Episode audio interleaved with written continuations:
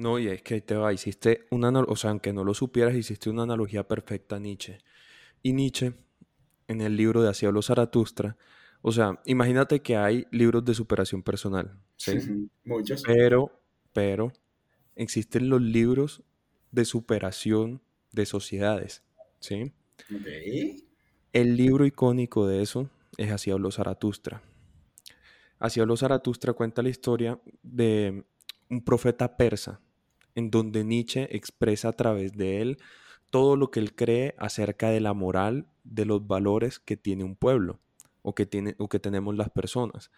¿Qué decía Nietzsche? Nietzsche decía que tenemos que coger un martillo y martillar la moral y todas aquellas creencias que nosotros ya tenemos instauradas. ¿Qué, ¿Cuál era el martillo? Las preguntas. Y a través de las preguntas él hacía caer la moral. Entonces, me acuerdo mucho un texto que decía, que, decía acerca de los transmundanos. Él se refería, era a esas personas que son devotos a la moral judio-cristiana, que, que hacían que se castigaban, se latigaban por los pecados que ellos tenían, pero que no se daban cuenta que ellos no estaban apreciando la vida y que la vida era lo único seguro que ellos tenían. Entonces, Nietzsche lo que hace es bajar a la moral judio-cristiana a través de sus mismas bases y mostrar las incongruencias que ellos tienen a través de las preguntas.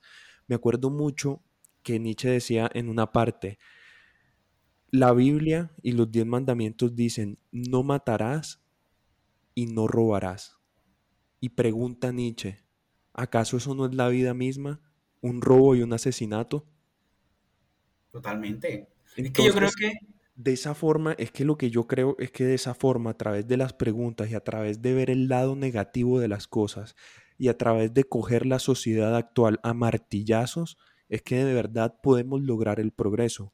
O sea, y para los que están oyendo, perdónenme por, por ponerme complejo y perdónenme por, por hacer esto tan, tan complejo, pero no hay soluciones complejas.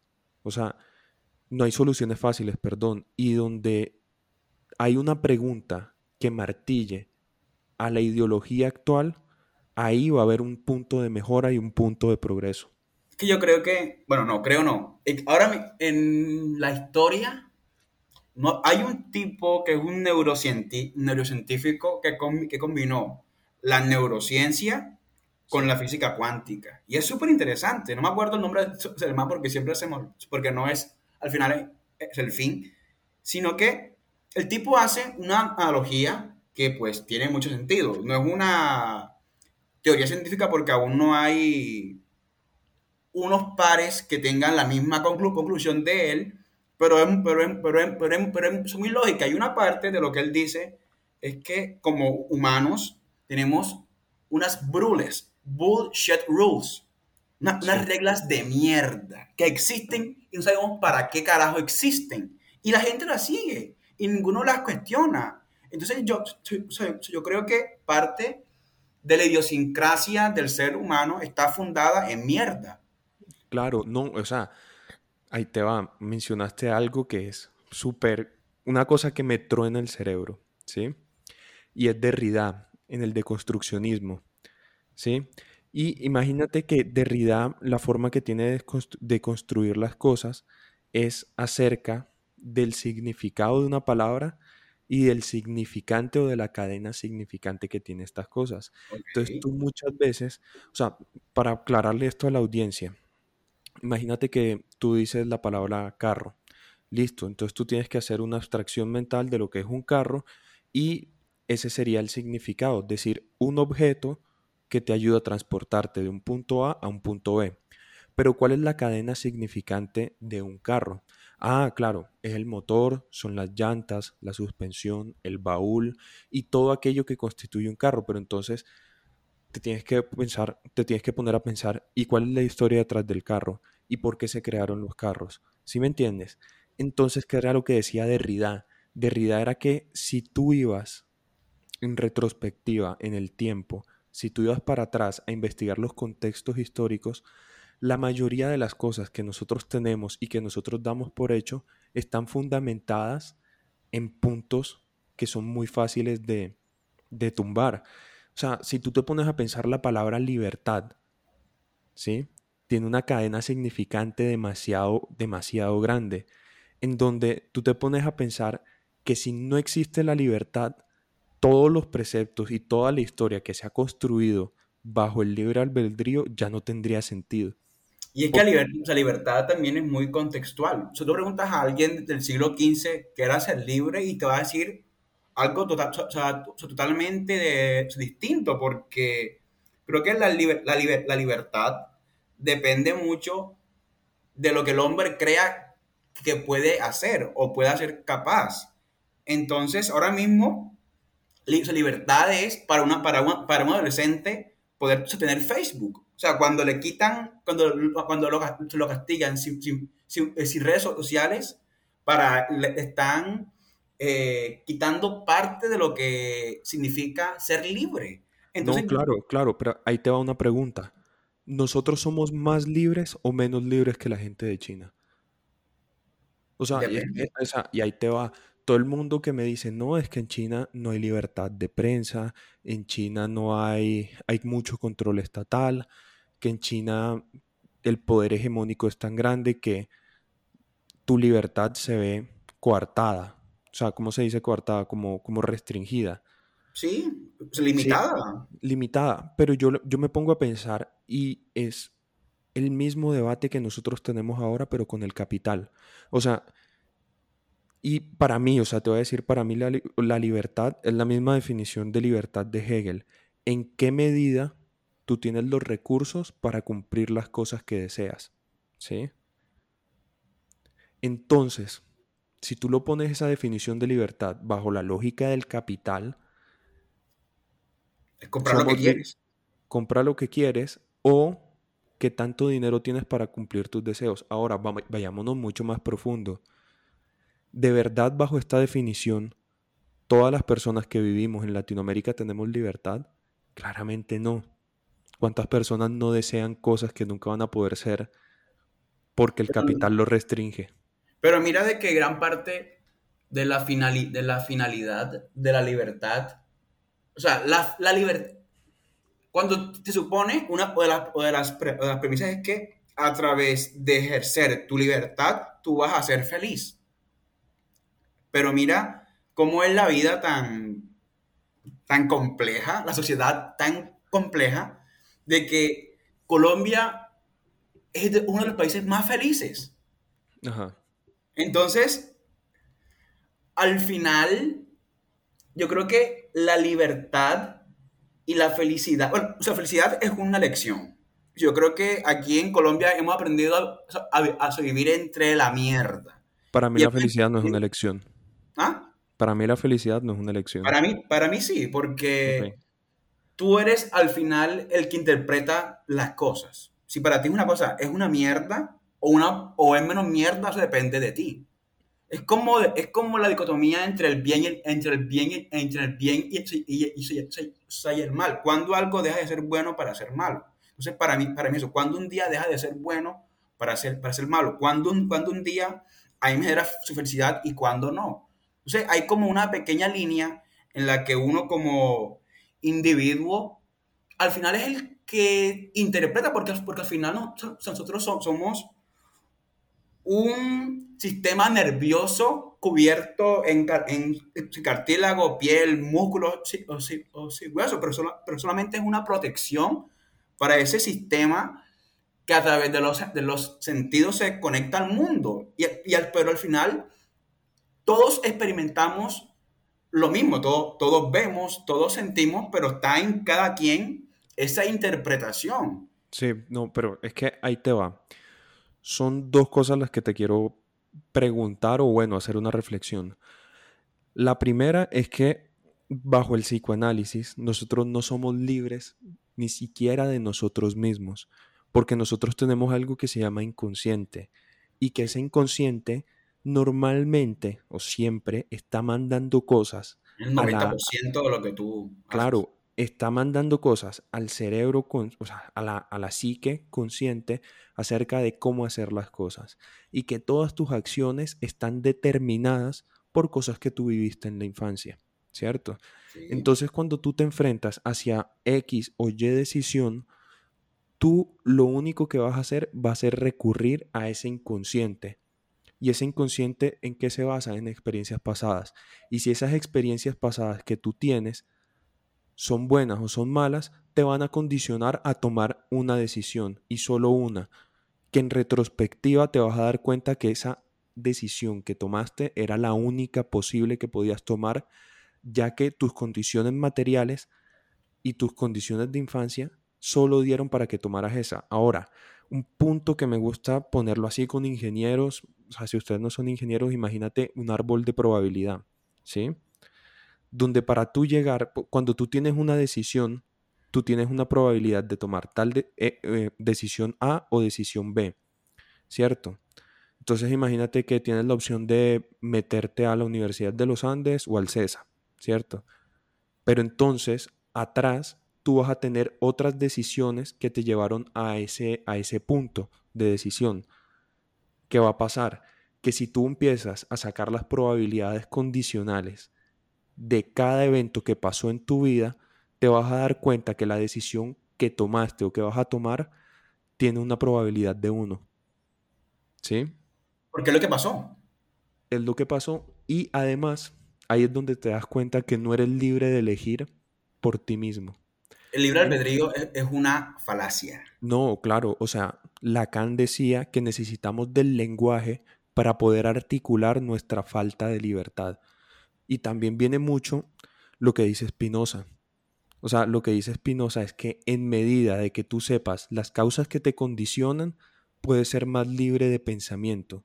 O sea, en medida de que tú conoces más por qué tomas las decisiones, por qué crees lo que crees, por qué sabes lo que sabes, tú vas a ser un poco más libre de pensamiento. ¿Vas a tomar la misma decisión?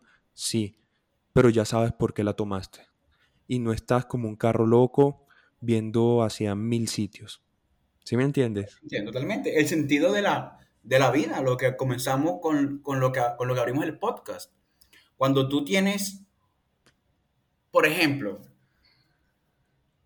una persona aplica a un, a, un, a un, trabajo, a una entrevista, no tiene empleo, está desesperado, pero puede que tenga una gavela de tiempo en la que pueda aguantar estar sin, sin, sin trabajo. Va a presentarse a una, entre, a una entrevista. No pasa. Y pues el entrevistador, cuando le manda la, cuando le envía la carta de rechazo, le hace un resumen o una conclusión de por qué no, la, no lo admiten. Hay dos opciones. Lo tomas a mal, te frustras, entras en depresión porque las cosas no salen como tú esperabas y dices, so, so, madre, sí es cierto. Tengo, si, si cambio esto, tengo una mayor posibilidad de que me contrate, porque así como piensa una empresa, posible, posiblemente piense otro, no tiene por qué ser así. Pero son cosas que uno como persona puede implementar tomándolo de la mejor forma. Claro, claro, pero incluso hasta el hecho de tomarlo con la mejor forma va a ser un comportamiento condicionado por lo que tú ya has vivido Totalmente. toda tu vida. Totalmente. Tú sabes, bueno, te explico algo muy interesante. Muy, muy interesante. ¿Tú sabes cómo funciona? Bueno, ¿tú sabes por qué funciona la fe?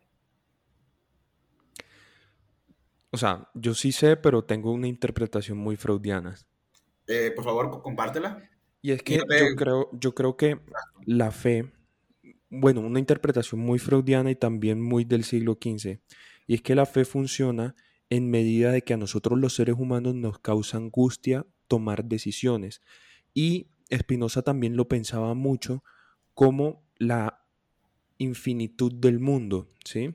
Entonces, ¿cómo por, podemos trasladar esa infinitud del mundo hacia una finitud y poder explicar todo? El hecho de que no podamos explicar todo también va a causar angustia, al igual que tomar decisiones, ¿cierto? Entonces, ¿qué pasa? Que nosotros necesitamos un tapón, o sea, como algo, imagínate que es como una, un tubo que se te rompe de agua, okay. donde el agua es la angustia y es la angustia que sale, que sale, que sale, que sale. Y nosotros necesitamos ponerle un tapón y ese tapón se llama fe. Entonces no sabemos por qué estamos acá, no sabemos para qué vivimos, pero entonces necesitamos un tapón que nos ayude a bajar esa angustia que sentimos, que se llama estar vivos, para tratar de llevar una vida un poco más plena. ¿Sí? Sí. Para mí, esa es como la grandeza de la fe. Ahora, que creo que también está pasando, que como la narrativa de la Iglesia Católica, la narrativa de las iglesias se está cayendo, muchas veces veo personas que están en búsqueda de nuevas narrativas que traten de calmar esa angustia que sienten ante la infinitud del mundo. ¿sí? Entonces, tal vez lo que, lo que están buscando son narrativas de horóscopos, astrología, ley de la atracción, las vibras, que tengo un comentario interesante sobre las vibras, pero pues eso está para otro Que lo diga Maffei Walker. que lo diga Maffei Sí. Walker. Que lo diga Maffei Walker. Tres, come- tres comentarios. Ajá. Que- o sea, si no se va la, si no se la paloma. Comienza- com- com- comienzo por el que más interesante. ¿Tú crees que los científicos son hombres de fe? Cada caso es un caso. Bueno, yo pienso... Pero, pero, pero, pero ahí te va una reflexión que, que, que hago de Nietzsche. Y es que cuando Zaratustra baja de la montaña y hay un viejo que le dice, ¿cómo así? ¿No te has enterado? Dios ha muerto. Nietzsche se refería a que la religión, incluso de los ateos, era la, o sea, que todos tenemos una religión, pero que incluso la religión de los ateos era la ciencia. Y la ciencia también es algo que toca cogerlo a martillazos. Es que la fe, es- bueno, para, para exponerte lo que, lo que te quería comentar. Al, al final, toda decisión es un acto de fe. Kierkegaard. Porque, ¿cómo? Sí, sí.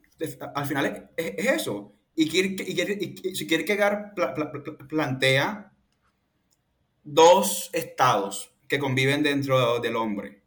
El infinito, que es la, que- que la imaginación, el mundo de las ideas, y, el, y lo infinito, que es, nuestro, que es nuestro cuerpo. Todo lo, a lo que podemos acce- acceder y es tan, Bien es tan socrático. Sí, Bien socrático. sí, to- to- total. Y, y- y es un pensamiento muy reincidente en muchos filósofos, solo de que lo, lo miran de maneras distintas. Y el tema es que la fe, dentro de lo que he ha aprendido, funciona porque tu cuerpo no reacciona, porque tu cuerpo puede adquirir, no, o sea, voy.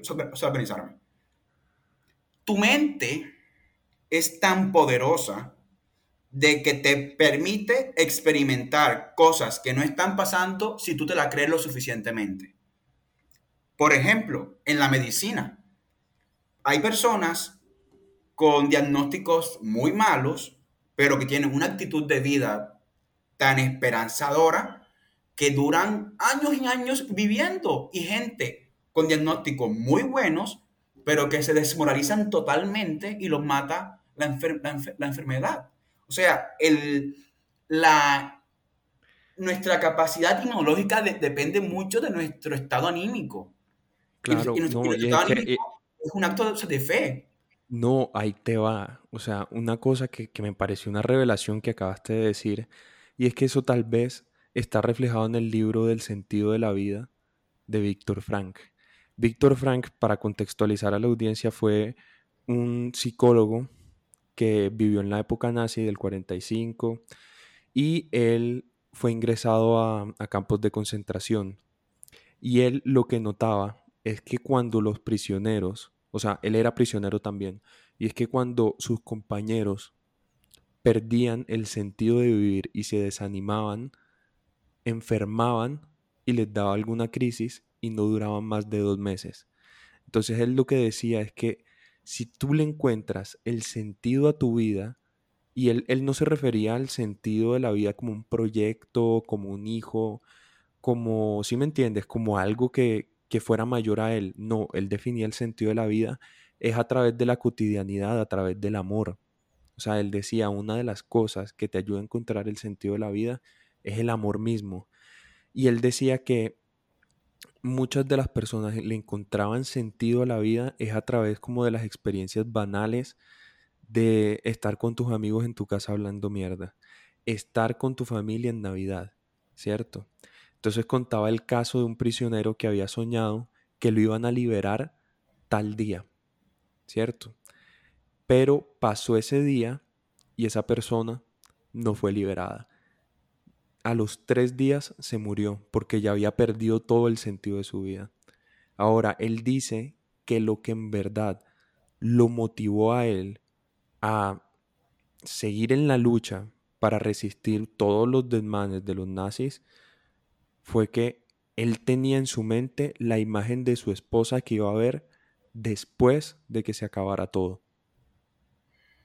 Entonces recuerdo, espérate, recuerdo una frase que es muy hueputa, que demoré tres meses en entenderla, que dice, que dice así, los ángeles se abandonan en la eterna, los ángeles se abandonan en la eterna complejidad infinita de la gloria, de la gloria eterna. Ok.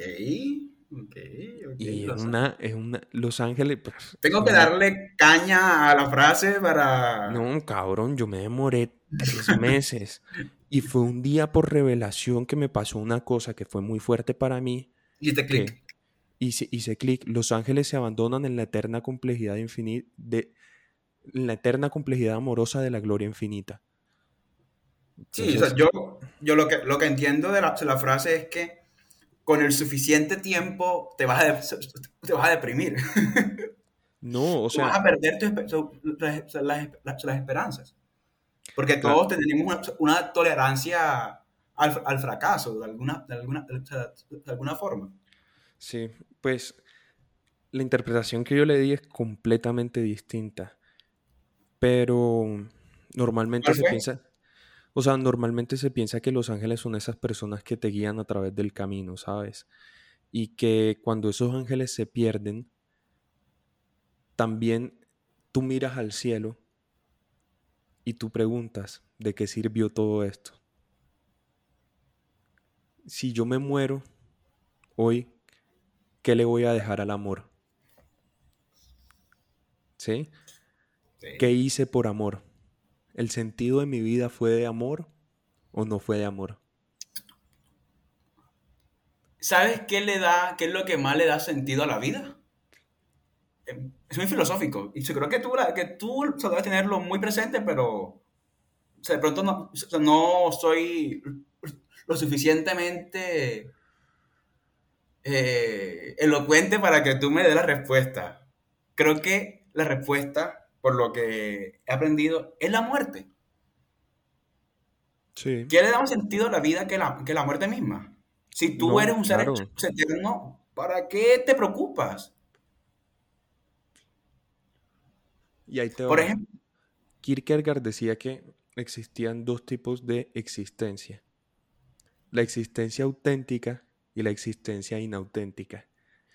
La existencia auténtica era aquella que sabía que se iba a morir y no se preocupaba por los planes de futuro, porque sabía que en algún punto ya todo era todo era la nada, ¿sí me entiendes? Como, es como un nihilismo. Ajá. No tanto nihilismo. Pero la existencia inauténtica es aquella persona que se preocupa de los planes a futuro sin darse cuenta o sin tener presente de que va a morir. O sea, la muerte hay veces parece que sea una de las cosas que no sabemos que sabemos, ¿sabes? Todo el mundo sabe que se va a morir, pero muchas veces la gente hace como si no. Y ahí va la, existencia inauténtica. ¿Sí me entiendes? Ahora, hay una cosa que también es de Ridan, de construccionismo que acabas de mencionar, y es que solamente los opuestos se dan sentido entre sí. O sea, Sabemos que, es la vida porque no estamos muertos. Sabemos cuál es el frío porque alguna vez nos mostraron el frío en la nevera, ¿sabes? Y el calor en la estufa o en una chimenea. ¿Sí? Entonces a través de... Las comparaciones le dan sentido. Le dan sentido. Sí. Cabrón, totalmente. Y parece, parece mentira, pero mucha gente no sabe. O sea, mucha gente se hace la que no sabe que sabe. ¿Sí me entiendes? ¿Tú sabes? Sí, señor. Sí, señor. Hay un, tem- hay un, hay- un tema que, vo- so- so- volviendo al neurocientífico, que combinó con la física cuántica, el tipo habla sobre el estrés. Ajá. El estrés lo define, bueno, Kierkegaard habla ta- también una, de una manera sobre la ansiedad. La ansiedad es ese miedo, no, la ansiedad, bueno, el miedo antes para un, para un ser primi- prim- primitivo como un humano en el paleolítico era que, que, que venía un tigre un oso a comerte. O sea, tú sabías por dónde venía el peligro. En el, en el siglo XXI, ya tú no sabes por dónde viene ese peligro y se, y se convierte en ansiedad. Sí, Y esa ansiedad se termina transfo- trans- trans- transformando en estrés. El estrés viene siendo ese estado de vigilia que se genera en ti que no permite que tu cuerpo lleve a cabo las funciones eficientemente. De- Claro. es decir, tú eres lo que tú piensas. Y parece una pendejada, pero si tú estás pendiente de que te vas a enfermar, de que te va a pasar algo, tu cuerpo lo somatiza. Y el, Sí. y el tema es que cuando tu mente no tiene una coherencia con tu cuerpo, claro. hay una desincronización que hace que las cosas no funcionen bien. Y mira que el, que el estrés es el asesino silencioso de- del mundo. Claro. Por eso mismo. No, y es que, o sea, ahí te va, y eso es lo que me gusta de la, de la filosofía y de hablar mierda, que todo converge en un solo punto.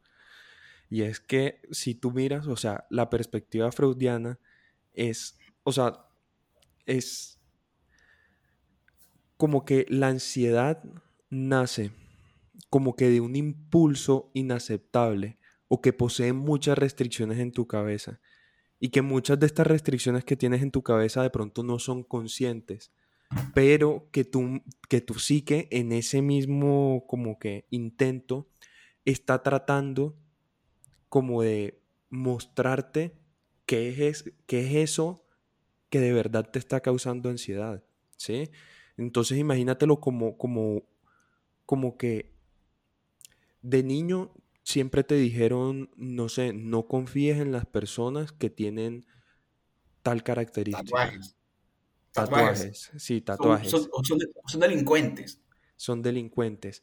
Pero ¿qué pasa? Cuando tú ya seas grande, tú te vas a enfrentar a esas personas, ¿sí?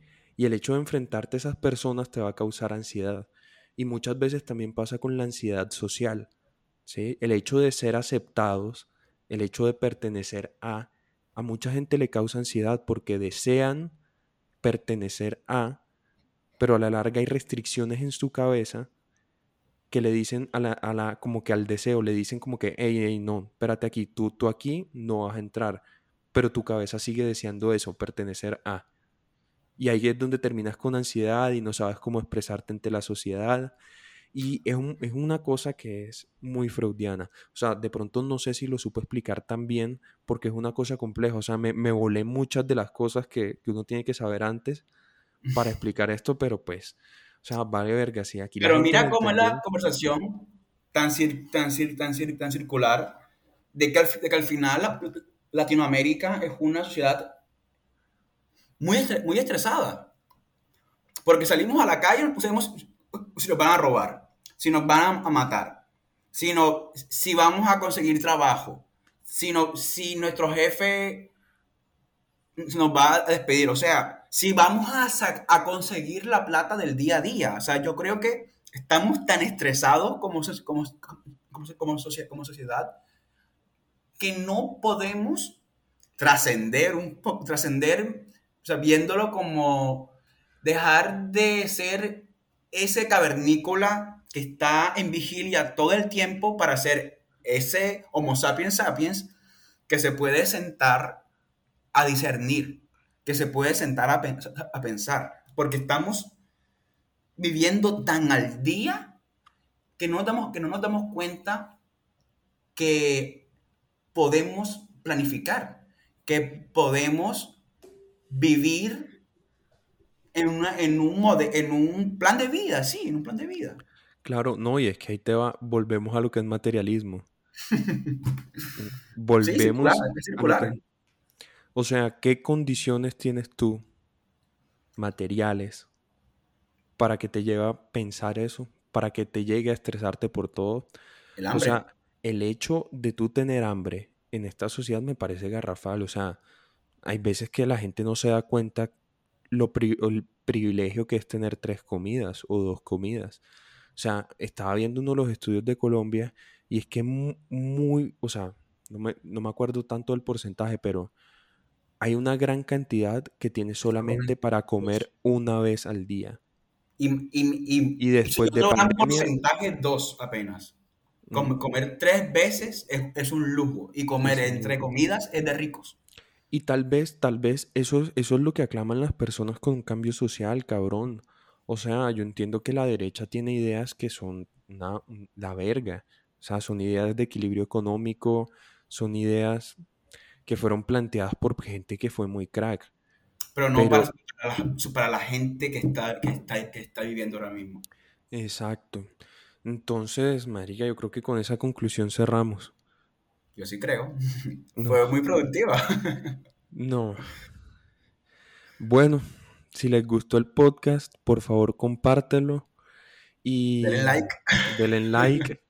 Suscríbanse. Suscríbanse de todo. ¿Ustedes a la campanita? Sí, a la campanita, todo. Incluso si quieren tirar hate, tírenme hate. Y creo que aquí finalizamos. Si llegaron hasta el final de este podcast, o sea, en verdad, muchísimas gracias. Espero que les haya servido de algo de tanta mierda que hablamos. Y nos vemos en otro episodio, aunque creo que este episodio lo voy a partir en dos. Entonces, aquí finalizamos. Fafa. Seba, un placer. Gracias por la invitación y encantado. Muy, muy nutrida la conversación y muy, y muy diversa. Pero nos dimos cuenta que al final todo afecta al hombre. Y el hombre es tan complejo de que es muy difícil sacar una conclusión sencilla a un problema tan complejo. Conclusión, no crean en las personas que dicen soluciones fáciles a problemas difíciles. ¿Cierto? Sí, señor. Bueno, finalizamos pues.